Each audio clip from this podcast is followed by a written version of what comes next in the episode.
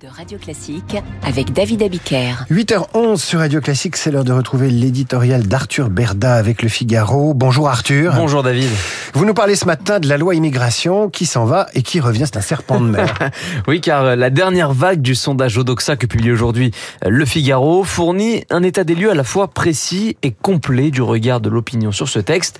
L'étude révèle notamment que les Français y sont très largement favorables, en tout cas ceux qui maîtrisent suffisamment le sujet pour pouvoir se prononcer et que le très controversé article 3 qui prévoit la régularisation des travailleurs clandestins dans les métiers en tension reçoit lui un accueil mitigé dans le pays puisque près d'un sondé sur deux y est opposé. Alors même si ce résultat n'est pas vraiment une surprise dans cette mesure à mauvaise presse, il n'en demeure pas moins que cela vient compliquer encore davantage la tâche de Gérald Darmanin, arc-bouté sur ce dispositif qui lui est cher.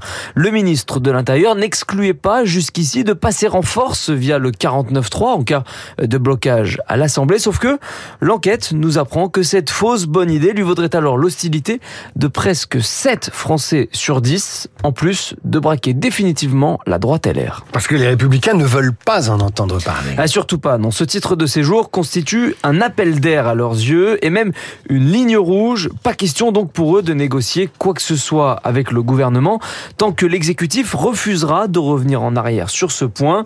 En attendant, les Républicains ont donc présenté leur propre contre-projet qui suppose une révision de la Constitution et une demi-douzaine de mesures chocs, parmi lesquelles pêle-mêle la transformation de l'AME en aide médicale d'urgence, le durcissement du regroupement familial ou encore l'instauration de quotas migratoires annuels, autant de propositions très largement plébiscitées par les Français au point que même la moins populaire d'entre elles recueille tout de même 70 10% d'opinion favorable, c'est vous dire. Alors vous avez parlé des propositions et des positions des républicains, quid du Rassemblement national? Eh bien, Marine Le Pen a surpris son monde cette semaine en laissant entendre que ses troupes pourraient voter ce qu'elle appelle une petite loi avec des petites mesures. On a certes connu plus enthousiaste, mais même ainsi formulée, cette sortie euh, vient nourrir la stratégie de normalisation de la nationaliste et surtout, elle colle aux aspirations de son électorat puisque 77% de ses sympathisants soutiennent la loi,